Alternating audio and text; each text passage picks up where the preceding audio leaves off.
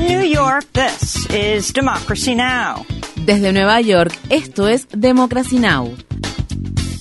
Democracy Now! es un noticiero internacional de radio y televisión que se transmite desde Estados Unidos a través de Internet en democracynow.org. Welcome to Democracy Now!, democracynow.org. Bienvenidos a Democracy Now! en español democracynow.org barra es, el informativo de Guerra y Paz con Amy Goodman.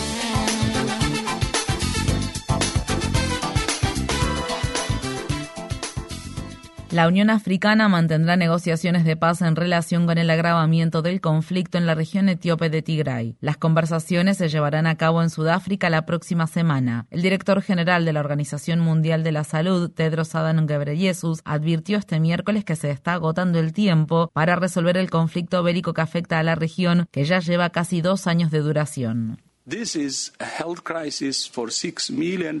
Esta es una crisis de salud para 6 millones de personas y el mundo no está prestando suficiente atención. Insto a la comunidad internacional y a los medios de comunicación a que presten a esta crisis la atención que merece. Tenemos ahora un margen estrecho para prevenir el genocidio. There is a very narrow window now to prevent Miles de personas han fallecido a causa del brutal conflicto y analistas estiman que el número de muertes asciende a 800.000. Asimismo, millones de personas se han visto obligadas a abandonar sus hogares y cientos de miles enfrentan condiciones de hambruna. Una investigación realizada en 2021 concluyó que todos los bandos involucrados en el conflicto habían cometido violaciones de los derechos humanos que podrían constituir crímenes de guerra. El presidente ruso Vladimir Putin ha declarado la ley marcial en las cuatro regiones de Ucrania que Rusia anexó recientemente en violación del derecho internacional. La orden incluye nuevas restricciones a las reuniones en espacios públicos, otorga más capacidad de acción a la policía y limita el derecho de las personas a viajar y comunicarse libremente. Las autoridades instaladas por Rusia en la ciudad ocupada de Gerson afirman que han comenzado a evacuar a 60.000 personas a medida que las Fuerzas Armadas de Ucrania intensifican la contraofensiva destinada a retomar el control de la ciudad. En Bruselas, los líderes de la Unión Europea han anunciado nuevas sanciones contra Irán después de que Rusia lanzara una serie de ataques contra la infraestructura civil y energética de Ucrania con drones de fabricación iraní. Mientras tanto, la máxima autoridad militar del Reino Unido restó importancia a las amenazas de Putin de usar armas nucleares tácticas en el campo de batalla, incluso en defensa de las regiones de Ucrania recientemente anexadas. El jefe del Estado Mayor de la Defensa del Reino Unido, el almirante Tony Radekin, habló este miércoles desde Londres. A Vladimir Putin le quedan pocas opciones y por eso recurre a la retórica nuclear. Aunque esa retórica es preocupante y sumamente irresponsable, es una señal de debilidad, que es precisamente la razón por la que la comunidad internacional debe permanecer fuerte y unida.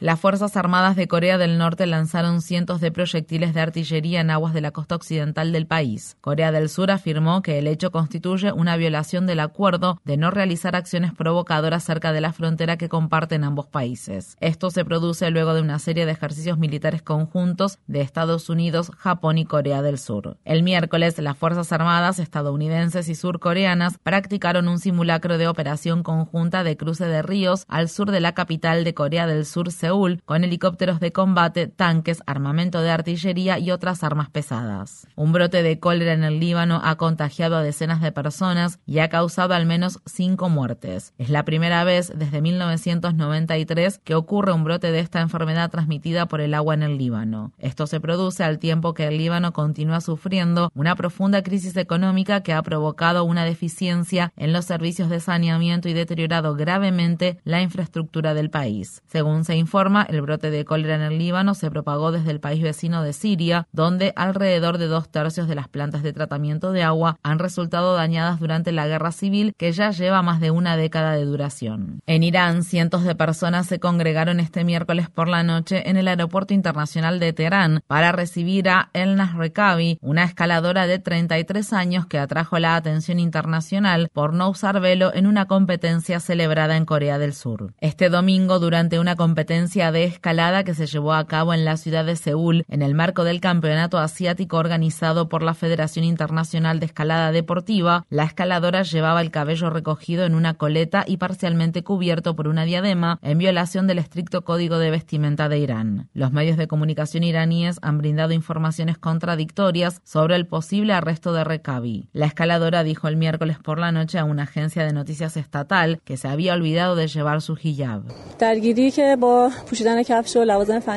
La dificultad que tuve para usar mis zapatos y preparar mi equipo me hizo olvidar el hijab que debería haber usado. Fui al muro y escalé. Muchos seguidores de Recabi creen que la escaladora fue obligada a declarar de esa manera. Esto se produce al tiempo que continúan las protestas generalizadas en Irán, que se desataron luego de la muerte de Masa Amini, una mujer de 22 años que murió mientras estaba bajo la custodia de la llamada Policía de la Moral de ese país. Visite nuestro sitio web democracynow.org es para ver la entrevista que mantuvimos con Jirin Evadi, la activista y abogada iraní ganadora del Premio Nobel de la Paz en 2003. El presidente Joe Biden anunció este miércoles que liberará otros 15 millones de barriles de combustible de la Reserva Estratégica de Petróleo de Estados Unidos. La medida de Biden se produce pocas semanas antes de las elecciones de mitad del mandato que se celebrarán en noviembre, en las que los republicanos esperan aprovechar el descontento de la ciudadanía por el aumento drástico de la inflación y los altos precios de la energía en el país. Los precios de los combustibles han disminuido todos los días en la última semana. Repito, los precios de los combustibles han bajado y continúan bajando. En Alemania, nueve activistas contra el cambio climático de la organización Rebelión Científica realizaron una protesta no violenta de desobediencia civil en la sala de exhibición de una fábrica de la empresa automotriz Volkswagen en la ciudad de Wolfsburg. El miércoles, los manifestantes pegaron documentos de investigación científica en diferentes modelos de automóviles de la marca Porsche que se encontraban en exhibición y usaron pegamento superadhesivo para adherirse al piso. El activista Gianluca Grimalda dijo que la industria automotriz es responsable de alrededor del 12% de las emisiones de gases de efecto invernadero de Alemania. La organización que Grimalda representa quiere que Alemania restablezca un programa que haría más asequible el transporte público y exige que se instaure un límite de velocidad más estricto en la red de autopistas alemanas. Estamos aquí porque sabemos como científicos que hay una clara conexión entre la cantidad de emisiones de dióxido de carbono y el aumento de la temperatura global. Ya con un aumento de la temperatura global de 1,2 grados Celsius por encima de los niveles preindustriales, estamos observando hambrunas, inundaciones, sequías y muchas otras condiciones climáticas extremas. Sabemos que eso es provocado por las emisiones de dióxido de carbono, por tanto, tenemos que reducir esas emisiones. El gobierno de Biden afirma que Estados Unidos proporcionará a Cuba una ayuda de emergencia de 2 millones de dólares para que la isla se recupere de los estragos provocados por el huracán Ian. El ministro de Relaciones Exteriores de Cuba, Bruno Rodríguez, agradeció este miércoles los fondos proporcionados, pero dijo que esa cantidad no es suficiente ante el daño económico que Cuba ha padecido a causa del bloqueo que Estados Unidos ha impuesto a la isla, al que Rodríguez calificó como una pandemia permanente y un huracán constante. Entre agosto de 2021 y febrero de 2022, las pérdidas ocasionadas por el bloqueo están en el orden de los 3.806 millones de dólares. Es un monto récord, récord histórico para un periodo reducido como es el de estos siete meses. Hoy, la política del gobierno del presidente Joseph Biden hacia Cuba es lamentable e inercialmente la misma política republicana. No se han introducido cambios en esa política.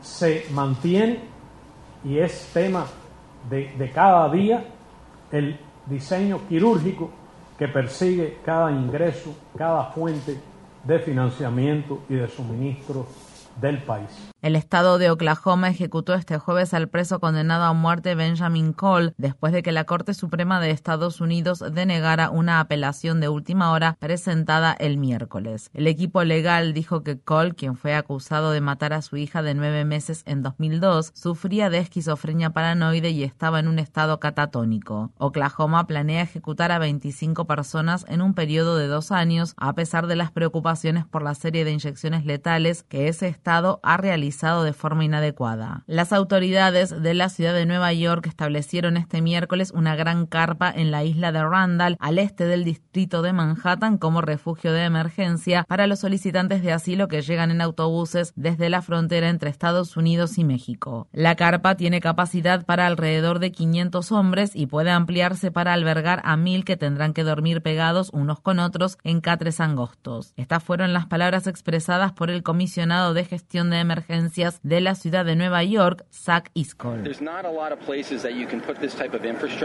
No hay muchos lugares donde se puede instalar este tipo de infraestructura y hacer este tipo de trabajo para cuidar de tanta gente. Esta es también una instalación temporal. La gente no va a vivir en esta instalación es una solución a corto plazo hasta que las personas migrantes sepan cuál será su próximo destino. Casi 20.000 solicitantes de asilo han llegado a la ciudad de Nueva York desde abril, muchos de ellos provenientes de Venezuela. Algunas de estas personas han sido acogidas por el sistema de albergues de la ciudad, mientras que otras terminan viviendo en la calle. Otras han sido llevadas a casas de personas voluntarias que les brindan alojamiento y que también organizan colectas de comida y ropa para las personas migrantes que llegan a la ciudad. Activistas en defensa de los derechos de las personas migrantes continúan exigiendo mejores albergues para los solicitantes de asilo. El director ejecutivo de la organización New York Immigration Coalition, Murad Awabde, dijo que la carpa de refugio que se instaló constituye una mancha en la rica historia de nuestra ciudad de acoger a las personas migrantes y es moralmente reprobable. Awabde agregó al respecto, el alcalde Adams ha hecho caso omiso de los llamados de activistas y de otros funcionarios de la para que se brinden otras opciones de alojamiento más apropiadas. En cambio, ha implementado este peligroso plan y ha puesto en riesgo el estatus que la ciudad de Nueva York detenta como faro de esperanza para las personas migrantes. En Estados Unidos, en el estado de Texas, activistas en defensa de la justicia para las personas migrantes están denunciando lo que consideran es una detención ilegal de al menos siete solicitantes de asilo de México que sobrevivieron a los disparos efectuados por dos hombres blancos hace tres semanas. Los hermanos gemelos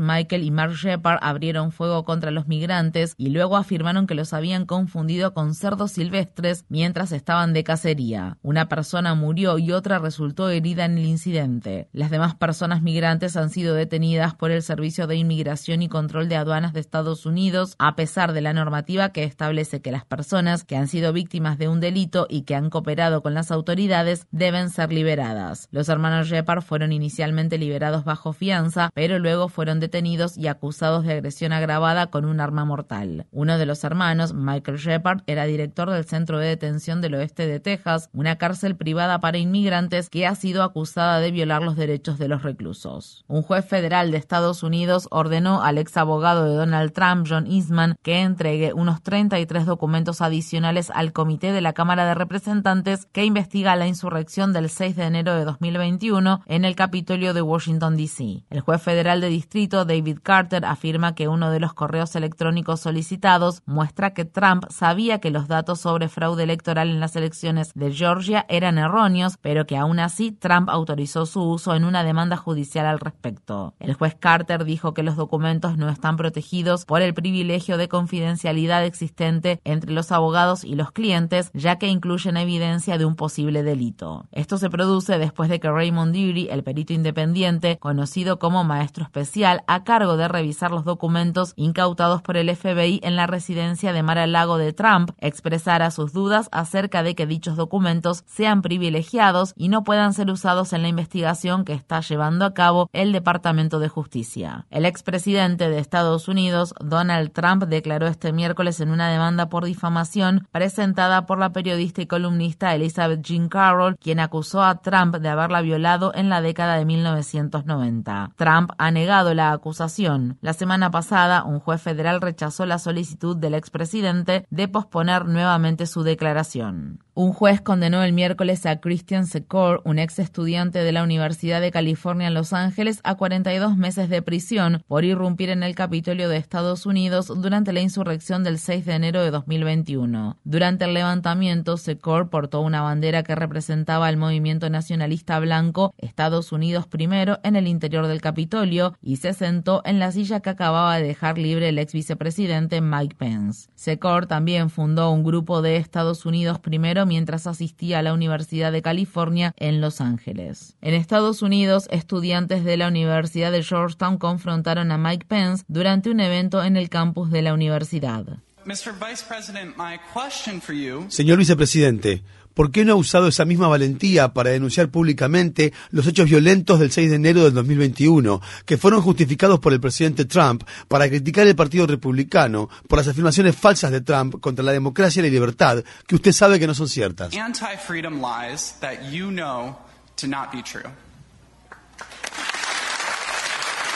January 6 was a tragic day. El 6 de enero de 2021 fue un día trágico, pero gracias al coraje de la policía del Capitolio y de las fuerzas del orden público federales, la violencia fue sofocada. Volvimos a convocar el Congreso al mismo día y cumplimos con el deber que nos impone la Constitución y la ley de Estados Unidos.